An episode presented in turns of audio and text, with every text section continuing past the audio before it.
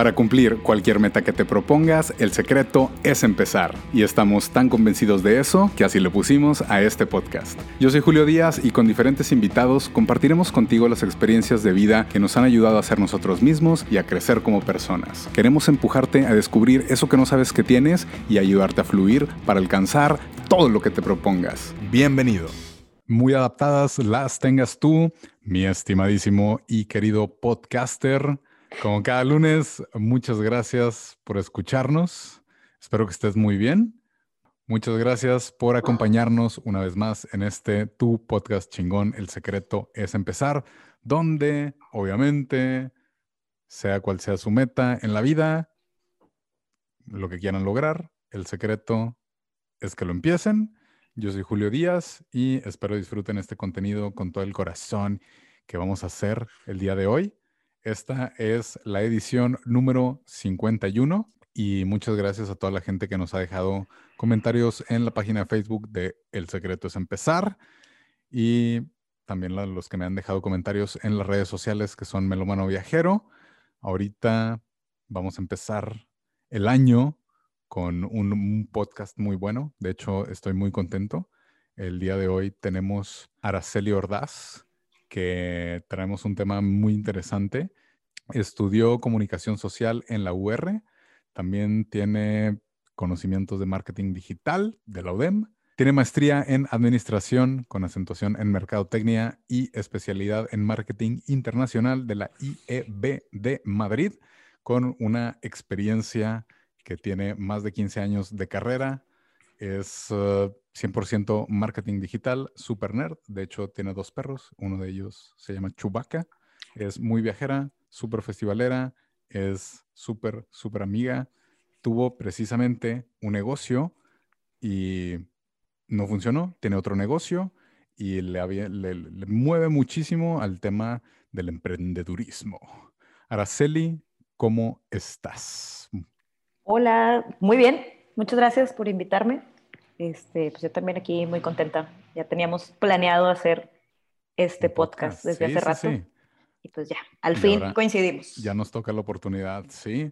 Muchas, muchas gracias. Y de hecho, algo que, que te admiro mucho y precisamente creo que podríamos tratarlo como el tema principal en este episodio es esa adaptación al cambio que pues ya teniendo mucha experiencia en la vida, pues ha sido una constante.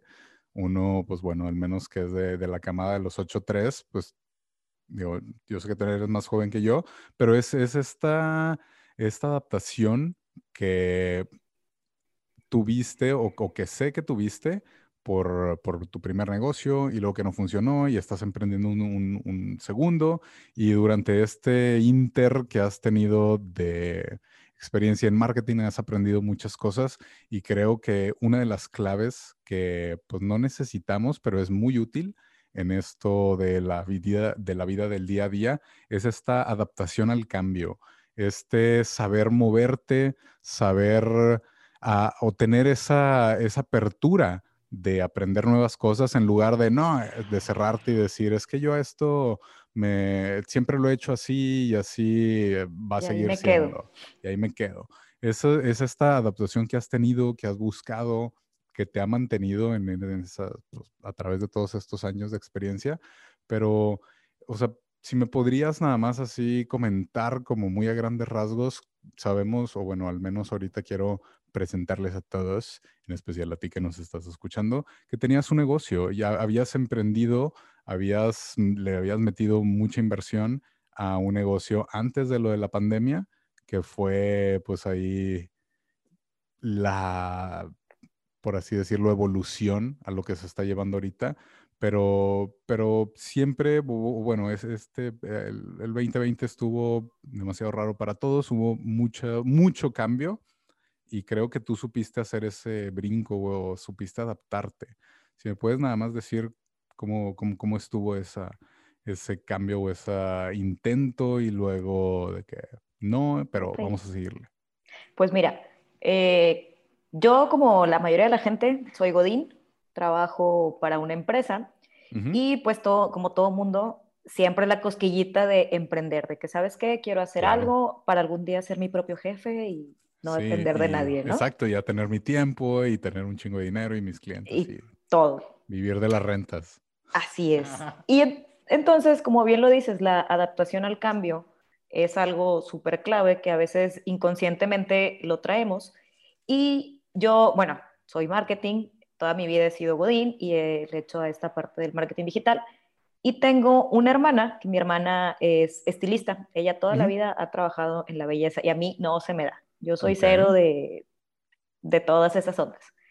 Entonces, una vez yo le estaba, yo le llevo sus redes sociales. Entonces, platicando con ella, eh, pues le estaba eh, dando una idea de que, mira, ¿sabes qué? Podemos hacer, eh, empezar a dar cursos por internet, todo esto antes de la pandemia, ¿no? Esto fue como 2018, 19. Okay. Y entonces empezamos a darnos cuenta de que, bueno, pues lleva tiempo el construir, tú bien lo sabes, el crear contenido, video, edición y demás. Entonces, mi hermana fue la que se le ocurrió. Me dijo, oye, ¿sabes qué? ¿Por qué no hacemos un negocio en el cual no tengamos que dedicar como mucho tiempo y sea muy automatizado? Y ahorita está muy de moda eh, la cosa de cejas y pestañas. y yo, órale, pues va. Le dije, yo no sé nada, eh, absolutamente nada de esto, pero eh, pues yo pongo, o sea, yo invierto y todo el conocimiento y así le hacemos. Sí, claro, es una buena intercambio, tú sabes, yo tengo el capital y vamos a jalar juntos para el mismo lado. Exactamente. Entonces, eh, pues bueno, empecé, yo me empecé, anteriormente ya había intentado tener por ahí otro negocio de unas papas, que no, nunca lo emprendimos, de papas, sí. Antes de que estuviera de moda las papas fritas y toda esta onda, eh, ya lo estaba planeando con una amiga, quedamos a la etapa de vamos a hacer el logo y tener el nombre, y ya de ahí no, no es cierto, así compramos freidoras y nos comimos todas las papas y ya no prosperó. las freíste y las, probaste y nos comimos todas las papas. Sí, o sea, sí estaban chidas, si hubiera jalado, pero, pero ella también era, eh, este, también trabajaba para una empresa, yo también, y pues no teníamos el tiempo. Entonces ya tenía yo por ahí como esa cosquilleta, empecé a buscar y fíjate que es difícil empezar a incluso que te den información o que te renten un local en, una, en un centro comercial si no tienes nada te piden primero así como, oye, ya tienes franquicias, tienes experiencia y no sé qué. Entonces... Facturas eh, y cosas así. Sí, y pues la verdad no. Y ya con el, me contestaron como dos o tres, de ahí ya conseguimos el lugar. Eh, y bueno, empezamos a, a, a, construir, es un concepto que traíamos de servicios express, en el cual eh, pues el servicio era muy rápido, muy sencillo, no necesita estar alguien, digamos mi hermana, que ella tiene toda la experiencia, estar supervisando porque es algo muy sistematizado. Entonces, pues sacamos cuentas, dijimos, sí, sí sale, mira, si hacemos tantos servicios al día, este, se cubre, ¿ok? Teníamos todo el plan eh, en números, todo funcionaba bastante bien. Yo era como, eh, yo, yo seguía mi trabajo, mi hermana en su negocio y supervisábamos a las chicas de lejos. Entonces me empecé, yo me iba los fines de semana y entonces me empecé a dar cuenta que si tú no sabes, está cabrón. Me tuve que enseñar. Definitivamente, claro. Tienes que saber porque si no, alguien más te va a tratar de tomar ventaja de esa inexperiencia que tienes y, te va a chingar desafortunadamente, pero debes, de estar documentada. En este caso, como no estabas, ¿y qué, qué hiciste al respecto? Pues mira, me pasó que de repente una, llegaban clientes y si no estaba una de las otras chicas, no los podía atender porque yo no sabía hacer eh, los servicios que ofrecía. Entonces, pues sí, muy padre la teoría, muy padre las redes sociales y la, el ah. contenido y todo, pero pues al final los likes no te dan lana. Exacto, no compran. entonces me empecé a frustrar porque era como, este, él no puede, estaba yo ahí, pero no podía hacer nada. Y entré al curso empecé al curso para hacer los servicios de esto de diseñar la ceja y pestañas. Entonces, de ahí el adaptarme es algo que pues nunca había hecho y según yo no me gustaba y la verdad resultó para mi sorpresa que me gustó bastante y, eh, y pues sí me sale bien la verdad. Al principio practicaba con mis amigas antes de practicar con clientes, obviamente. Eh, y al principio también mis amigas de que no, me vas a dejar chueca y no querían y batallaba y luego ya que empezaron a ver que, que sí me quedaban bien, pues ya, confiaron. Y eh, pues bueno, de ahí fue este, que le empecé a entrar, me empecé a involucrar más en cuanto a la operación, pero era difícil, como pues no estaba entre semana, nada más los fines de semana, eh, empezó a haber ahí conflictos. ¿Por qué? Porque pues obviamente no atendían la cantidad de gente que tenían que atender, no se preocupaban por realizar o cerrar las ventas. Entonces, habíamos decidido, mi hermana y yo, ¿sabes qué? Vamos a traspasar el negocio, porque sí está muy padre, sí da, pero pues el tiempo es lo que nos está perjudicando en este caso. Decidimos traspasarlo y justo cuando ya íbamos a cerrar el trato, se vino la pandemia. O sea, fue por ahí de marzo de este año. Entonces, eh, pues decidí, pues no podíamos hacer nada, ya no lo pudimos traspasar. Eh, estábamos en un centro comercial y pues la plaza cerró y nos seguían cobrando la renta, aunque no había clientes y no se podía. Y aparte, éramos como un, de entrada no somos un servicio primario y el segundo, antes de toda la pandemia, nosotros trabajábamos con cubrebocas y con gel antibacterial porque el, el, pues toca la cara de la gente. Estás sí, exacto. muy estás, cerca. Estás, muy cerca, claro, de, de, sus fluidos, por así decirlo, en general. Exactamente. Sí, entonces siempre era traer cubrebocas, eh, guantes, gel antibacterial, porque pues estar tocando la piel es, es, delicado. Delicado, sí, sí, sí. Entonces, pues no pudimos, eh, ya no pudimos continuar. Este, yo todavía tenía, porque los plazos de renta pues son eh, a un año, y pues todavía me faltaba terminar de pagar al menos seis meses, y fue en abril, mayo. Sí, me faltaban cinco meses, más o menos, para terminar el contrato. Entonces, esos cinco meses, pues estuvo cerrado y como quiera teníamos que estar eh, haciendo los pagos de mantenimiento, de renta. Afortunadamente, y digo afortunadamente, justo antes de la pandemia, eh, la chava que estaba conmigo había renunciado, entonces ya no tenía como que un sueldo aparte que mantener. Staff. Exacto, porque ya, este, pues yo me llevaba, yo ya estaba trabajando, este, haciendo ahí los servicios a los clientes. Y pues bueno, estuvimos ahí, este, perdiendo lana durante un par de meses. Afortunadamente yo seguía con mi trabajo Godín. Así es. Pero en este Inter, pues obviamente todo el mundo nos fue, fue difícil este año. Y en donde yo trabajo, empiezan a reducir el salario. Se empiezan a reducir, empiezan de un 20% a un 30% hasta un 50%. Órale. Entonces era un poco la desesperación de, este, pues tengo que pagar eh, el negocio que no puedo abrir, Exacto. las deudas normales que tenemos todo el mundo. El día a día. El día a día. Entonces ahí fue como eh, un poco desesperante esos meses y eh, y dije, pero bueno, por algo han de pasar las cosas, algo bueno tengo que sacar de esto. De todo esto. De todo esto. Ahorita tengo mucha madera en mi casa que pudiera ser mueble, porque tuvimos que desmontar todo, incluso el tratar de vender, ahorita sigue complicado, eh, toda la infraestructura, por ejemplo, pues nadie está en, en posición de, empezar a abrir nuevos negocios y toda esa parte. Entonces, pues la verdad sí estuvo medio triste el día que fuimos a, a desmontar, este, porque pues era como que chale, era, le echaste un chorro de ganas, estuviste mucho tiempo, y me acuerdo que todo ese año, Navidad, año nuevo del año pasado, trabajé muchísimo, no tuve descanso, este, eran los días más fuertes, entonces pues es medio triste llegar a desmontar todas tus cosas, llevártelas otra vez, traértelas a, la casa, digo, yo las tengo aquí, todos los días las veo, entonces al principio se fue como medio, medio me agüité, el como que chingado, pues no jaló, este, no la supe hacer, te empiezas a ver qué hubieras hecho mejor, que no, pero luego pues dices, la neta fue la pandemia, o sea, entre que la inexperiencia y la pandemia pues fueron factores que se juntaron para que fuera un eminente fracaso. Pues es, ¿qué te puedo decir? A, a todos nos afectó y de hecho, o sea, sí, afortunadamente todos los que tenemos trabajo Godín es como mantenerlo ha sido el aumento.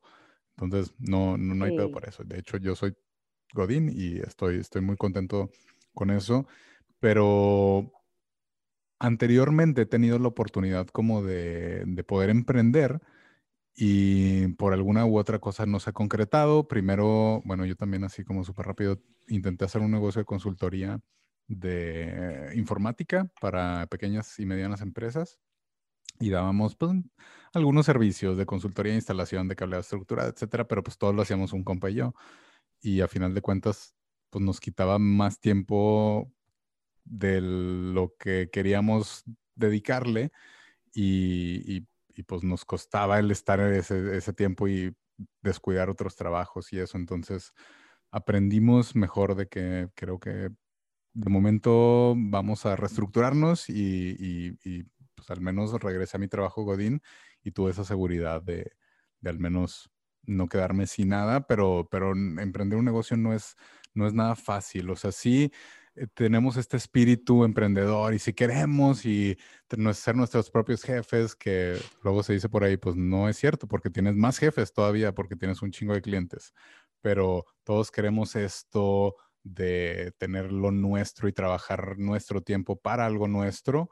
¿Cómo, por ejemplo, nace esa, no necesidad, pero esa pasión, o porque desde que te conozco eres emprendedora y, y, sí quiero saber cómo nace esa pasión, si es algo que ya pues traías de tu familia, si es algo que adquiriste, si es algo que aprendiste con base en algo más, pero antes de, poder continuar con, con, este de adaptación al cambio, ¿cómo, cómo es esa, esa curiosidad por el emprendedurismo, por así decirlo?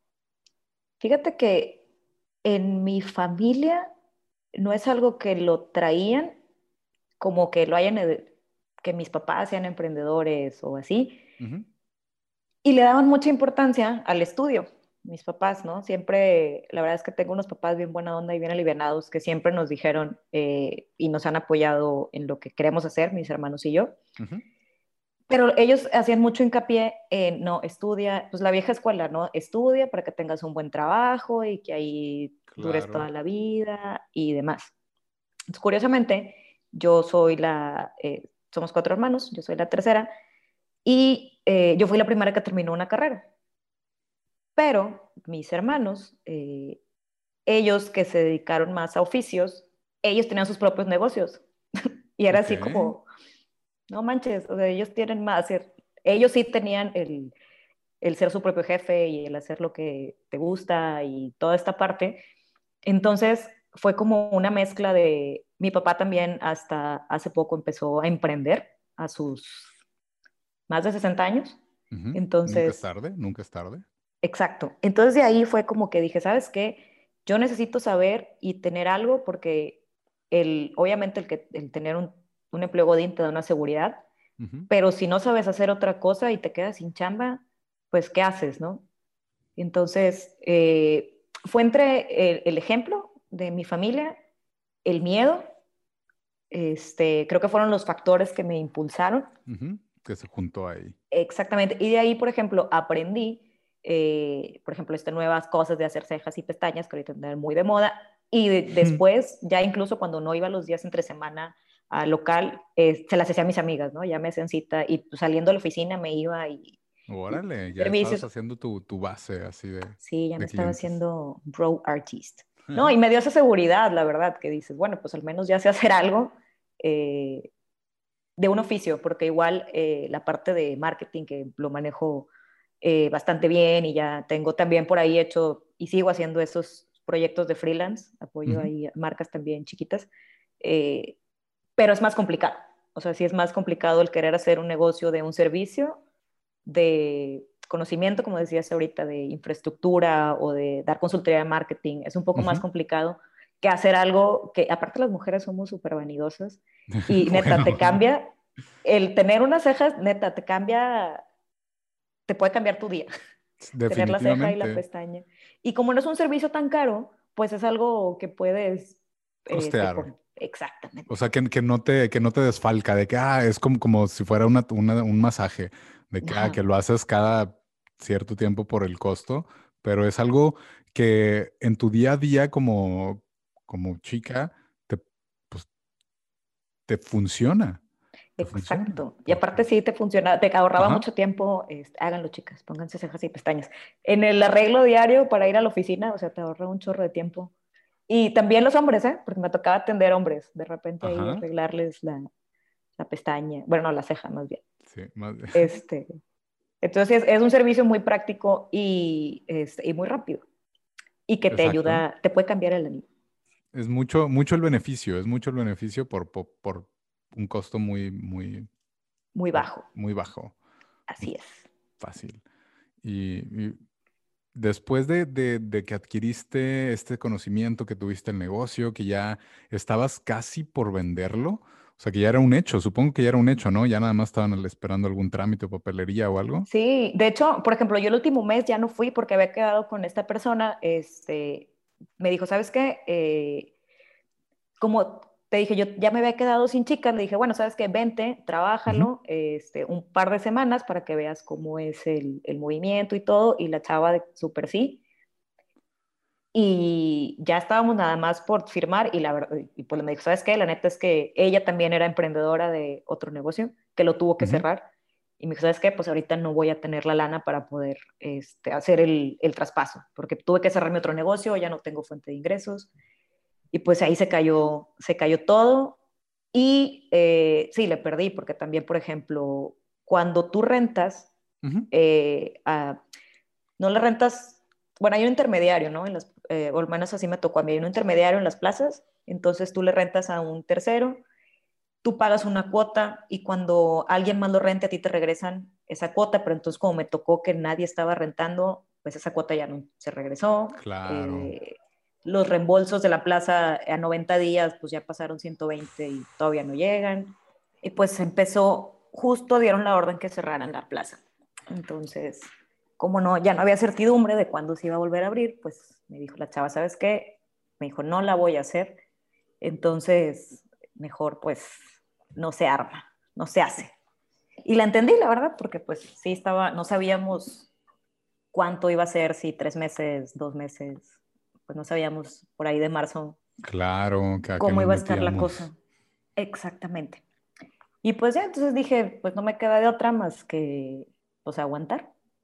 Entonces empieza a haber eh, reducción de sueldo en la empresa, se empieza a poner todo difícil para todo el mundo. Y empezamos todos, yo creo, como en una etapa de incertidumbre, de no sabíamos qué, iba, qué iba a pasar, tanto en en los trabajos, en la vida, empieza a cerrar todo, gimnasios. Eh, y pues bueno, la verdad es que dije, afortunadamente tengo todavía mi trabajo Godín, que me ayuda a, sobrellevar las cosas. Si no, pues la verdad sí va a estar un poco complicada la situación. Y pues bueno, ya fue ahí, eh, es, bueno, ya veremos si se puede sacar algo más adelante vendiendo las cosas, todo el material y demás. Entonces dije, ¿sabes qué? Pues lo voy a aprovechar, o sea, lo que tengo en mi casa lo voy a aprovechar y empecé como a, aprender otras cosas más allá de, o sea, de los mismos servicios, aprender un poquito más de otras cosas, ¿no? De, relacionado a lo mismo, que dije, bueno, pues puedo eh, seguir trabajando de esto, también me sirve para tener un ingreso extra, eh, porque pues no sabemos cómo va a cambiar la cosa, pero pues como no podemos tener contacto. Ya la verdad no he podido trabajar más que a mi familia súper cercana. Eh, porque pues sí, no puedo trabajar con clientes porque todo es face to face, muy cerquita. Exacto. Y pues dije, bueno, al menos ahí está en stand-by, pero ahí sigue. Pero lo tienes, lo tienes como una posibilidad. Entonces supongo que, que, ya cerró definitivamente el negocio, digo, local que tenías en, en la plaza comercial. Totalmente. Y, la verdad estuvo medio triste. O sea, el día que fuimos a recoger, ver que locales también aledaños ya no estaban, o sea, islas ya estaban vacíos, lugares cerrados, eh, pues nos pegó a todos bastante. Sí, y bueno, ya independientemente de cuál haya sido tu negocio, tu giro o en que hayas estado invirtiendo en ese entonces, es, es pues qué tanto te, te pegó lo de la pandemia, pero por ejemplo, que, ya habías intentado un negocio y que ahorita ya estabas por cerrar ese, ese trato, pasarlo de la pandemia, pues te afrontas con una pérdida. ¿Cómo, o sea, cómo lo vives? ¿Cuál es el proceso? Porque obviamente, pues no todo es de que, ah, bueno, supongo, supongo, de que no todo es, ah, pues ya no se pudo, bueno, no hay pedo, vamos a hacer otra cosa. O sea, ¿qué, qué pasó por tu mente o cómo, cómo trataste de sobrellevar esa, pues esa pérdida?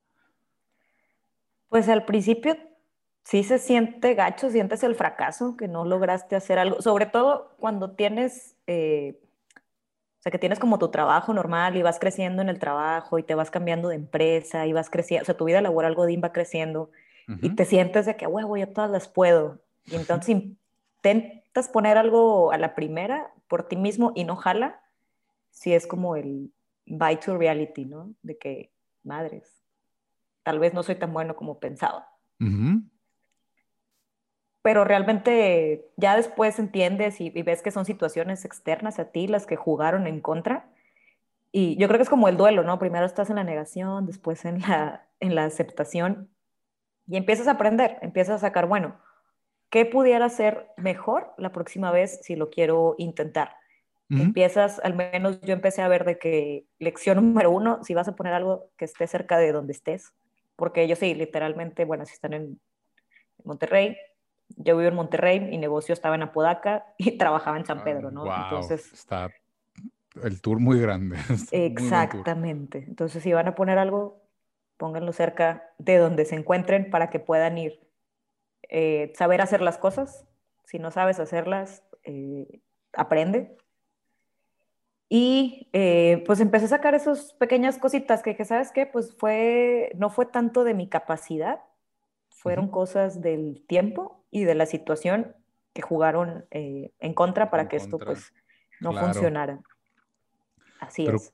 Pues te toca este momento de, de le estoy echando ganas, estaba todo pues puesto, ya casi se estaba cerrando, pero llega esto y chingado, no puede ser, en qué fallé, qué tal. Y luego te pega también porque pues todo cerró y tu vida de, pues tenía una rutina, ¿no? oye, pues voy al gimnasio, voy a, a, la oficina y luego le dedico al negocio y de repente es, pues no hay nada, no hay negocio, no hay gimnasio, no hay, oficina, pero estás, no hay no hay viajes, no hay conciertos, no hay nada. Pues sí, te agüitas un ratito y te empiezas, la cosa es hacerse coco wash, de, de salir de ahí, ¿no? No quedarte con ese de que soy un fracaso, eh, no lo pude hacer, no puedo hacer nada si no tengo, si no soy Godín. Eh, te, te, entra eh, esa, esa onda, pero pues es nada más hacerte coco wash de, a ver, en qué fallé, qué puedo mejorar. Y como bien dicen, el único que fracasa es quien no lo intenta. Entonces, al menos ahí lo que puedo decir que se me que logré fue quitarse el miedo de hacer algo, porque desde siempre pues yo traía esa intención de, de hacer algo, de emprender y nunca lo había hecho eh, por barreras, pues siempre buscas excusas, pero realmente es el miedo, porque el tiempo te lo das, o sea, eso fue lo que me di cuenta.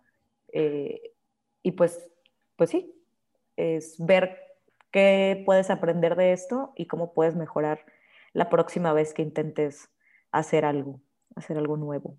Sí, obviamente llega como, o creo que tiene que llegar a ese punto, o sea, no, no, no debes de quedarte siempre en el, en el no pudo ser, en el chingado, me faltó esto, o las condiciones no se presentaron. O sea, sí pues a todos nos afectó, es una pérdida que tuvimos de alguna u otra forma, pero también es, es adaptarse a eso de que, ok, ya sabemos que no va a haber, ¿qué más sí va a haber? ¿Qué más puede haber? ¿En dónde sí nos podemos eh, mover, ver esa oportunidad? No tanto el, el, el ching, ya no se pudo hacer esto que quiero, sino ¿qué más se puede hacer? Si no es esto que quiero, ¿qué más? Que ahí fue donde empezaste a buscar, me imagino, esa, pues, alternativa o ese negocio que se pueda adaptar a la actualidad, que, es ahorita lo que llegaste.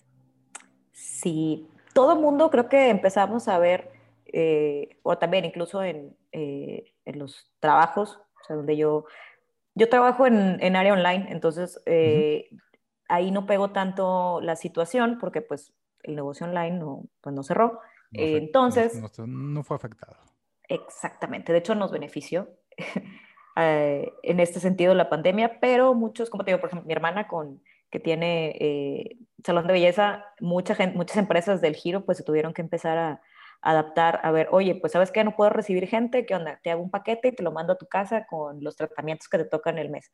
Eh, los restaurantes que no hacían servicio a domicilio empezaron a hacer servicio a domicilio todo el mundo empezamos a ver, eh, pues, cómo le hacemos, porque ya empezó a haber una incertidumbre cabrón tanto los que, digo, los emprendedores la sufrieron, yo creo un poco más, pero también todos los godines que empezaron a perder el trabajo, empezamos a, los que tuvimos reducción de, de sueldo, empezar a ver cómo le hago, cómo vamos a sobrevivir, cómo vamos a sobrellevar, porque era eso o te quedas ahí tirado y, que te arrastre y, y a ver ahí cómo salen las cosas.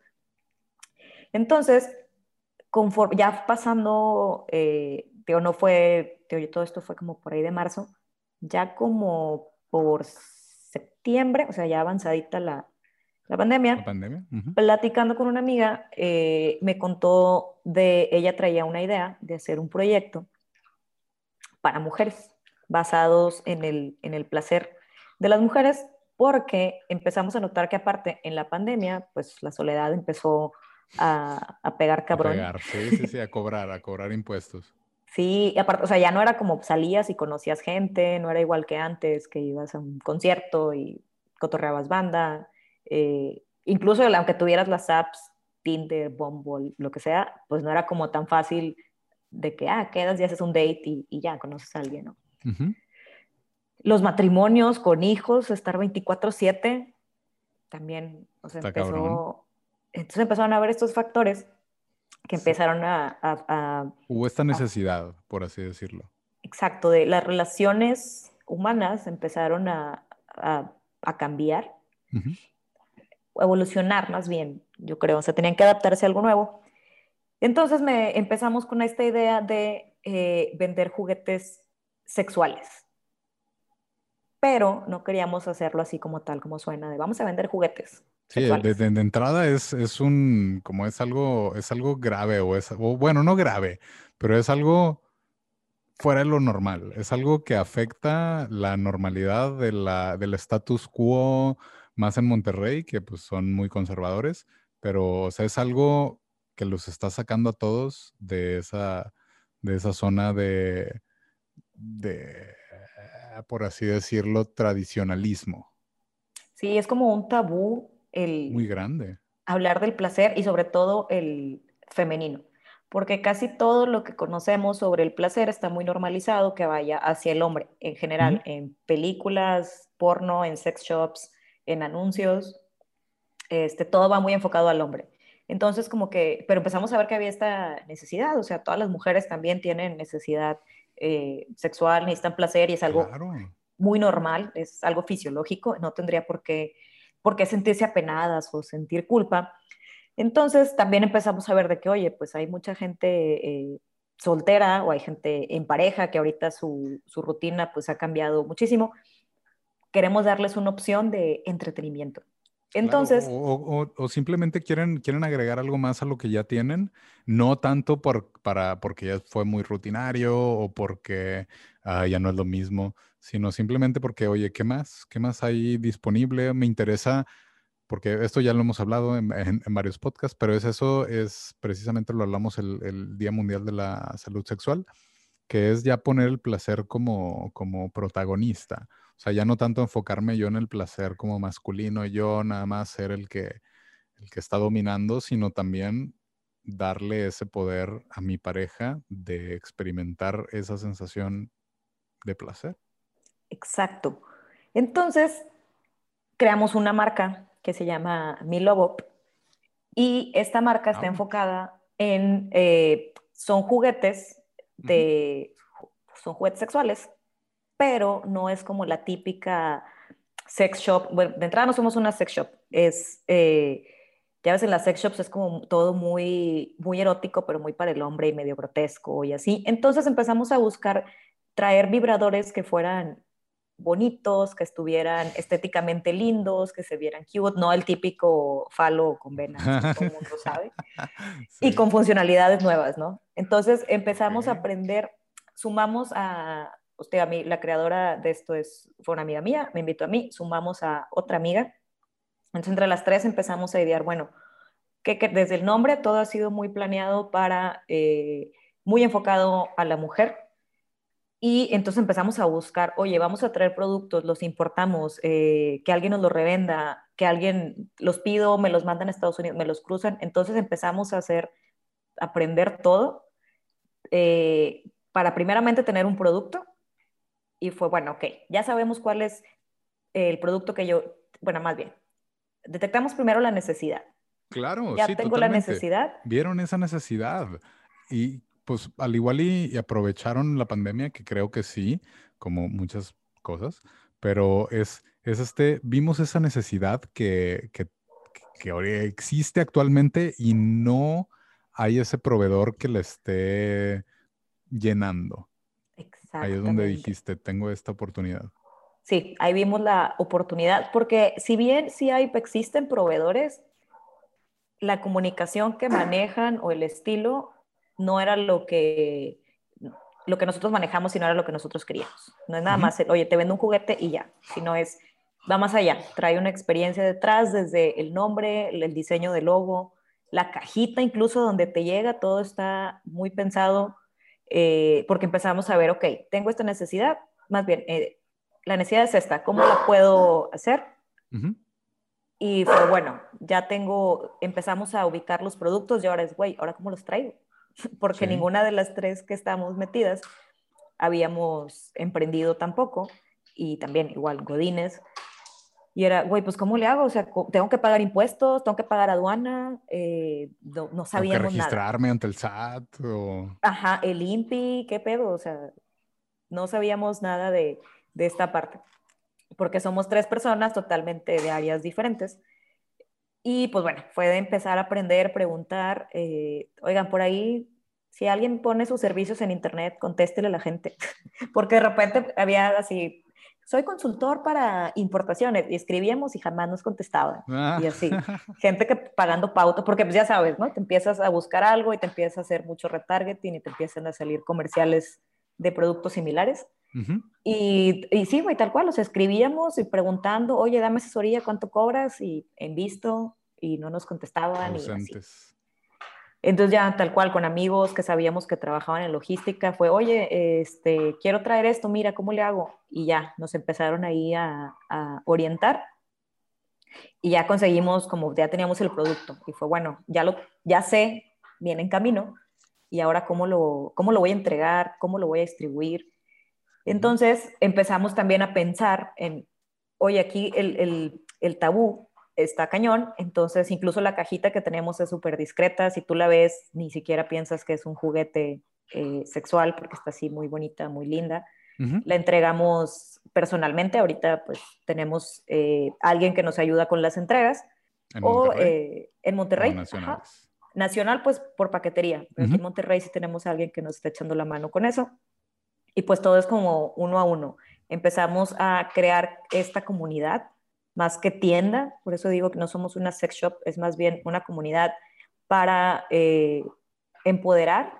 No sé si esa palabra me causa un poco de issue, pero... Como, como, sí, a mí también. Pero, sí, como resiliencia y esas cosas de moda. Y entonces empezamos a crear todo nuestro contenido y no es que ahorita eh, está todo, ya tenemos cosas, o sea, ya estamos a la venta al público, ya eh, incluso unos modelos se nos agotaron, ya tuvimos que resurtir, eh, pero digo, ahí va, tenemos idea de sacar contenido, crear más comunidad, porque empezamos a ver también que muchas de nuestras clientes, digo, todos como cuando haces un producto, creas tus, tu perfil de personas, ¿no? De que pones el nombre, la edad, descripción. Y dos cosas curiosas que nos han pasado, tanto con las personas como con los modelos, fue que, por ejemplo, el modelo que nosotros pensábamos que iba a ser el más vendido, ha sido el que menos se vende. Y el que menos pensamos fue el que ya se nos agotó. Y tuvimos que traer más. Entonces... Eh, adaptarse, adaptarse a eso. Exacto. Los clientes también, la edad que pensamos que iba a ser la que más consume, no. No. Fue de otra edad. Entonces, eh, pues eh, viendo, viendo esto, pues es irte adaptando, ¿no? A cómo van, van los cambios, qué quiere la gente, estar escuchando y estar eh, siendo muy perceptivo, porque también me, nos ha pasado que, no sé, subimos algo y un amigo me pasó, escribí algo y me dijo, ¿sabes qué? Como que la intención que le diste no estaba, no iba por ahí, conozco como que... diferente. Y de que, ah, ok, sí, cierto, sí tienes razón. Y ya, cambias como cositas, palabras por ahí, eh, te vas adaptando. y todo es, es adaptación realmente. Eh, tanto nosotros que vimos en, pues cómo podemos hacerle para salir de la, de la, pandemia, una de las personas que, está, eh, que fundamos esto es una amiga que estaba buscando trabajo. Eh, yo estaba buscando cómo sacar más ingresos porque pues, tenía que recuperarme del otro, del otro negocio que pues no se hizo. Y no es como que estemos sacando un chorro todavía, pero pues ahí va. Y creo que también algo clave de esta parte es que tienes tener la red de apoyo y de tener, estar con la gente que debe de adecuada. Siempre dicen que es bueno eh, juntarte con gente que, que sepa más cosas que tú. Eh, porque de ahí puedes aprender. Y la neta es que mis amigas son un súper, súper buen equipo. Hemos hecho buena química. Que las tres trabajábamos en la misma empresa hace mucho tiempo, no en las mismas áreas, pero coincidimos en que nos conocimos en la misma, en la misma empresa. y pues ahora todas estamos en lugares diferentes, pero pues coincidimos en, en este proyecto. Este negocio, qué bueno, qué bueno. y es. es este poder encontrarte con la gente indicada y que al mismo tiempo tengas la confianza de emprender un negocio y que también te hayan invitado. O sea, obviamente a lo mejor puede resultar un poco más atractivo hacer un negocio solo porque pues, no necesitas la opinión de nadie más. Pero para tener estos diferentes puntos de vista, yo de hecho también el negocio que tenía lo hice con un amigo, eh, eh, necesitas a alguien más, creo yo, o, o sea, obviamente todo siendo súper claro y, bueno, ya creo que eso podría tener un podcast como aparte, ya el, tener negocio con, negocios con amigos. o familia. o, familia, mm, peor, peor aún, por, por así decirlo. Pero, pero si encuentras a alguien que tenga ese conocimiento, que tenga ese, esa hambre, porque también, que ahorita mencionabas, no conocían a lo mejor todo, pero le buscaron, aprendieron supieron cómo hacerla. O sea, porque sí también ha pasado gente de que no, pues, pues yo tengo el capital, pero a mí díganme ya cómo hacerlo, o sea, nomás. Fue lo que me pasó a mí con el primero, que yo no sabía y fue, yo le pongo, pero pues yo no sé. Y luego, que luego ya aprendiste como Tuve que aprender, exactamente. Es, es mejor ya cuando sabes, cuando aprendes y ya tienes esta, por así decirlo, medición de, ah, mira, se hace esto, esto, esto es el, tiempo que, lleva, que, se lleva a cabo, esto es lo que puede costar el tiempo, esto es lo que alguien podría pagar sin ningún problema, pero es, siempre saber, creo yo, juntarte con, la gente indicada y en dado caso que tengas algo que te falte, aprenderlo. O sea, sí, te complementan. Como por ahí dicen, lo importante no es saber, es conocer, quién, sí sabe. La, neta sí. Y en todos los aspectos, no nada más en, este, en el jale. Yo creo que todos tenemos, ah, el amigo que siempre sabe dónde se agarra chido la peda, el amigo que le sabe a la tecnología, el amigo que le sabe a cualquier otro, al, carro. Entonces, eh, pues sí. Que le sabe a moverle algo, eh, compras por internet o el que compra festivales, ah, como tú. no, ahí sí tú tú me ganas. No, no, no. Tienes más experiencia. No, yo no he podido ir a mi festival de Budapest.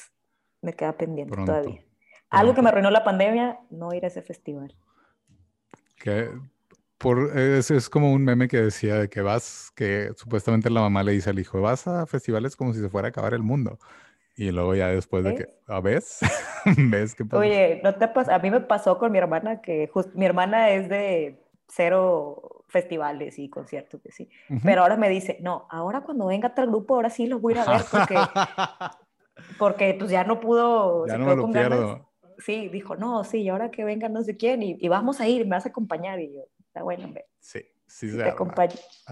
Pero sí, porque se puede, otra vez, no se puede acabar el mundo, pero se puede parar. Se puede, eso sí, ya, ya, aprendimos, aprendimos mucho en este año. Y, y una de las cosas que, que quiero así como preguntarte de, del aprendizaje que tuviste, o sea, de saber ahorita toda la información que sabes, ¿hubieras hecho algo diferente? Sí, habría hecho eh, cosas diferentes, sí, como les había dicho primero, el, si lo vas a poner físicamente, que esté cerca de donde estés. Si quieres que realmente trabaje, tienes que estar ahí. O sea, cuando trabajas con gente, tú tienes que estar ahí porque les puedes escribir los manuales, les puedes escribir el paso a paso. Yo tenía cámaras, o sea, les hablaba por la cámara, pero si tú no estás ahí, nadie lo va a... Y suena bien cliché, pero neta, si tú no estás eh, en, el negocio, nadie lo va a atender como tú. Entonces tienes que evaluar si realmente, si es algo así muy eh, eh, de presencial, tienes que evaluar si tienes el tiempo para podérselo dedicar, porque si no, si vas, o sea, vas a estar como en el, ni en un lado ni en el otro. O sea, me pasaba a mí que estaba en la oficina checando las cámaras y luego cuando estaba ya, pues no acabé lo de la oficina. Entonces tienes que evaluar eh, el tiempo y tener gente de confianza principalmente. Eh, ya que si tú no puedes estar, pues bueno, que esté alguien ahí detrás que vaya de acuerdo a, a tu filosofía, que, que, tenga la misma meta que tú tienes. Eh, y la tercera, eh, ahorrar más. Cuando abras un negocio, trata de tener ahí un backup lo más que puedas, porque pues nunca sabes. Y siempre ponen el contrato que no sea forzoso. Mm. no, te van a poner un año mínimo, pero ya los demás que sean este, como opcionales. o algo así. Así es. Y que sepas hacer las cosas. Eso es bien importante, que tú sepas hacer lo que vas a vender, que creas en tu producto, que realmente, o sea, está cañón obviamente que quieras vender algo en lo que no crees. Entonces, ahora este negocio que es más online, por ejemplo, no es, no es como que tenga que estar presente dedicándole el tiempo, pero sí conozco el producto y lo recomiendo mucho porque pues ya los he usado y la verdad es que son muy buenos. Claro. Y sí les puedo, o sea, con amigas que me preguntan, oye, ¿cuál me recomiendas? Y no sé qué, y bla, puta, me puedo extender explicándole Depende, a ver, ¿qué buscas? Si es para ti o para los dos o qué onda. Y eh, pues sí, yo creo que esas son las cosas que, que hubiera cambiado si pudiera regresar el tiempo, como nos diría Cher. Y, por ejemplo, así nada más como, como curiosidad, o sea, ¿cuál fue la dificultad más grande con la que te enfrentaste y cómo la resolviste? Híjole, dos. Una, repito, el tiempo. Me dolía mucho el no poder estar ahí, que yo veía eh, que no cerraban las ventas y yo decía, que, güey, estoy perdiendo dinero y no podía estar ahí, me frustraba mucho. Y el segundo, eh, la gente. O sea, de repente era las chavas que me ayudaban, oye, no sé, le tocaba abrir a una y llegaba dos horas después. Y era dos horas en las cuales no tenía, eh, pues cerrado y estaba perdiendo dinero. El tratar con la gente, el cómo llevar, es diferente cuando trabajas con un equipo de trabajo que cuando ya trabajan directamente para ti. El, oye, pues cómo le manejo las llegadas tarde, cómo le llamo la atención, eh, cómo, cómo le digo que la está haciendo mal, que no me gusta esto, lo otro. La retroalimentación, así, ¿cómo, ¿cómo le doy esa retroalimentación y eso? Pues más que retroalimentación, ¿cómo regañarla para que sean las cosas? Ok. Este, para que se pusieran las pilas, porque, no sé, era, imagínate, yo tenía como una pues, isla comercial y siempre estaban al principio sentadas y parecía que no había nadie, parecía que estaba cerrado. Entonces era como, oye, no puedes estar haciendo eso. Actívate. Sí, entonces afortunadamente, en ese sentido, como te digo, mi hermana tenía toda la experiencia, ella le entraba al quite y hablaba con las chavas y todo, pero aún así él, no hacían caso. O sea, la gente cuando está, o no sé, está desmotivada o realmente no les gusta lo que están haciendo, es, es difícil tratar de convencer a alguien que haga un buen trabajo cuando pues no tiene la disposición de hacerlo. Claro. Entonces junta los dos factores y la persona no tiene ganas y tú no puedes estar ahí para, pues para, para decirle, para corregirla, pues sí, son dos factores que van a llevar al fracaso. Pues gracias, gracias ahí, ahí por eso. Como quiera, recuerden, en especial tú que nos estás escuchando, que nada de lo que decimos aquí es una verdad absoluta. O sea, pedimos siempre que investiguen, que lleguen ustedes a sus propias conclusiones, que esto es experimenten. Sí, claro. No, es, no hay, no existe la verdad, dicen, existe tu verdad, mi verdad y la verdad allá afuera. Entonces, nada, nada es cierto de lo que escuchen de, de ningún lado. Sí, esto es nuestro punto de vista y, y, ya que puede ser muy, muy diferente al pues, tuyo. todo el mundo habla como le fue en la feria. Como cuando dicen, ¿no? Los, es como los roomies. Hay gente que dice, no puedes vivir con tu mejor amigo porque se van a pelear y hay gente que vive con su mejor amigo y se llevan. A toda madre. Exacto, hay de todo. Y también, Araceli, dejamos como un reto o una tarea con base en el podcast que tuvimos para el estimadísimo podcaster o la estimadísima podcaster que nos escucha. ¿Cuál crees que sea eh, algo como una dinámica para ponerle con esto del emprendedurismo? Porque a lo mejor no todos tenemos ese gen o esa, esas ganas de ser emprendedor, pero ¿qué crees que, que la gente se podría llevar para, para poder hacer? Como... Pues seguramente lo han escuchado. es que descubrir algo que te gusta y ver cómo lo puedes eh, sacar provecho. O sea, algún hobby, si tú tienes algún hobby de, oye, ¿sabes que a mí me gusta pintar? A mí me gusta hacer accesorios, a mí me gusta maquillar.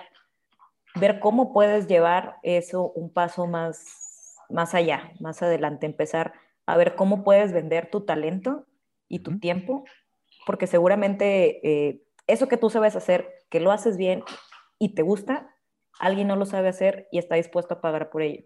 Claro. Entonces, y sobre todo es valórense, valoren su trabajo, eh, Su tiempo. su tiempo, eso es lo más importante, el tiempo, porque una vez que tú sabes hacer algo, realmente lo haces muy fácil y cobras por el tiempo que sabes que te toma eh, el ¿Qué llevar a hacer ese tomó, trabajo. más bien, que te tomó saber eso. O sea, no, no, no, no es el moverle la tuerca, son las 10.000 horas que me tardé en saber qué tuerca mover. que tenías que mover la torre, claro. Entonces siempre es, este, es ver eso, simplemente hacer algo que, que te guste, ver algo que realmente no te canses en hacerlo, que puedas estar ahí un ratote haciéndolo y lo estés disfrutando. Y trata de vender, hay muchos, es más, métanse, si quieren empezar a vender cosas, Facebook Market es la onda. Todo Es se vende ahí. inicio. La verdad es que sí, o sea, todo puedes empezar a, a mover ahí. Y no se agüiten si al principio eh, no sienten el apoyo de sus amigos o de su familia. A veces es más complicado que tus propios amigos te compren cosas Sí. que desconocidos. Entonces, eh, pues no, no se agüiten. La neta es, como dice el nombre, el secreto es empezar una vez que empieces y ya empiezas, ya cuando empiezas, te dice no a alguien, pues ya, te vale. O sea, algo random que, que me pasó, me acuerdo, Ujú. cuando recién abrimos el otro local, Sí. pues me tienes que repartir volantes.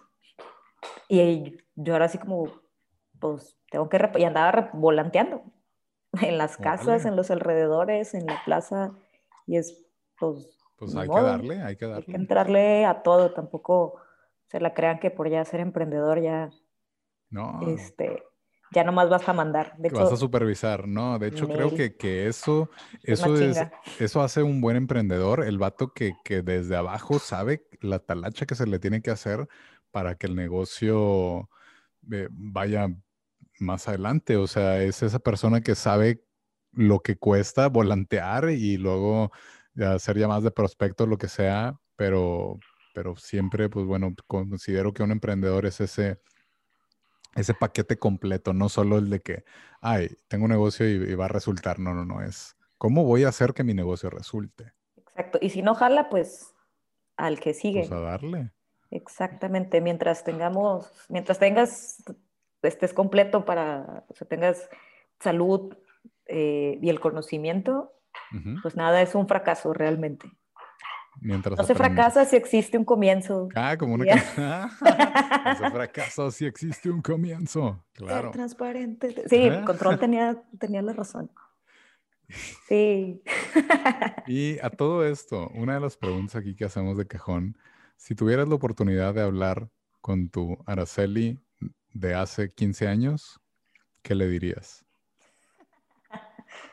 No vayas a ver a Foo Fighters tantas veces. Nada, no es cierto.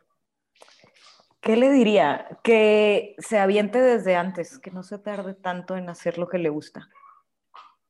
Yo creo, porque a mí sí me, me me tomó un rato en aventarme y de hecho lo hice en la situación, no voy a decir más complicada, porque eh, me pasó que cuando vivía, digamos que mis gastos no eran casi nada, cuando vivía con mis papás, pude haber hecho muchas cosas, rechacé oportunidades por miedo, por sentir que no lo iba a hacer, que no, era, no tenía el conocimiento. Y ya después que me hice adulto independiente. De, experiencia, dejémoslo en eso. Sí, no, ya que te independizas, que tienes gastos de mantener una casa, servicios y demás, ya emprenderle está más cañón porque te da más miedo. No es que no se pueda, es que te da más miedo. Y te da el, güey, pues si no, si no sale, me voy a endeudar y cómo pago la renta y Incertidumbre económica, por así decirlo. Ajá, entonces le hubiera dicho, ¿sabes qué, güey? Aviéntate. Si no jala, ahí está tu casa, la vas a tener, no hay nada, no tienes nada, absolutamente nada que perder. Eso lo hubiera dicho, se hubiera despabilado ah, gracias. anteriormente. ¿Y qué crees que te hubiera dicho esa salida? ¿De que, ah, chido, buena onda, o no mames, o... Eh, fíjate, no sé. No, yo creo que me hubiera hecho caso porque soy muy de, de seguir las reglas y paso por paso. Entonces sí me hubiera hecho caso. Me hubiera dicho, pues creo que tiene razón, déjame, termino de hacer mis páginas en GeoCities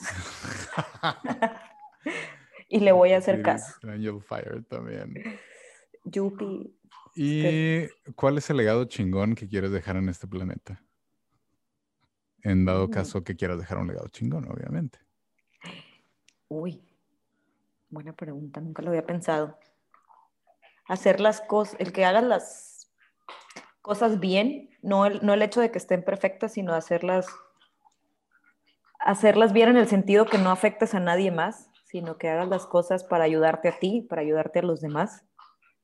Yo creo mucho en, en esta onda de eh, que debemos de ser más conscientes y cuidar todos juntos el planeta y el área donde vivimos. Entonces, el que hagamos las cosas bien, o sea, de una buena forma, de no dañar a los demás, no dañar el medio ambiente, eh, no dañar a los perritos, eh, este, el hacer las cosas bien, o sea, el buen karma siempre va a traer más karma. Entonces, a mí me gustaría que, la, que toda la gente hiciera, es hacer las cosas bien, que no chinguen a los demás, que ayuden a los demás a crecer, que vean cómo pueden ayudar al, vecino, a los animalitos, al, planeta. Eh, ya sé que suena muy, quiero la paz mundial, pero, pero, sí, pues sí la quiero. Sí, sí, sí, eventualmente. No ahorita, pero quiero que eso llegue. Sí, sí quiero que llegue, que todos seamos felices y seamos uno mismo. Y el secreto es empezar eh, para ser uno mismo. Exactamente. Empiecen. Nunca Empiecen. Eh, y Araceli, por favor, si alguien te quisiera contactar, ¿qué, ¿cuáles son tus redes sociales? Mm. Y también, si alguien quiere algún producto, digo, ya que hablamos de eso, de mi Lobop. Así es. Eh, yo estoy como Chelly Monster en cualquier lado. Chelly Monster. Chelly Monster. Facebook, Twitter, con Insta. Chelly con Y. Chelly con Y de Yeah. Este, sí, o si quieren conocer el proyecto de Mi Lobop, así nos pueden encontrar en Facebook o en Instagram como Mi Lobop, M-I Love Up. Love y de, ahí como L-O-V o Love de amor. Sí, L-O-V-E de amor. Love. Love Up. Mi Love Up. Sí, por ahí nos pueden encontrar. Si quieren eh, algún producto, por ahí los asesoramos. Eh, y pues, Profesional. Así es, entregamos en todo México. Y anímense, rompan los tabús de, de usar estos productos. Ustedes, sus parejas, sus parejas futuras, se los van a agradecer. Enriquezcan, enriquezcan ese momento. Sí, sobre todo ustedes, la verdad. Ese momento con ustedes mismos. Exactamente. Pues muchas, muchas gracias, Araceli. Tú que nos estás escuchando, si te gustó este podcast, compártelo, si crees que a alguien le va a servir específicamente, pues obviamente compárteselo a esa persona. Obviamente a todos nos puede funcionar, pero si conoces a alguien, se lo mandas específicamente. Muchas, muchísimas gracias por haber estado nuevamente en una edición más del Secretos Empezar. Ustedes son súper chingones, en especial tú que nos estás escuchando. Tú eres la súper mera mamada, tú lo puedes lograr, tú puedes, tú eres bien chingón.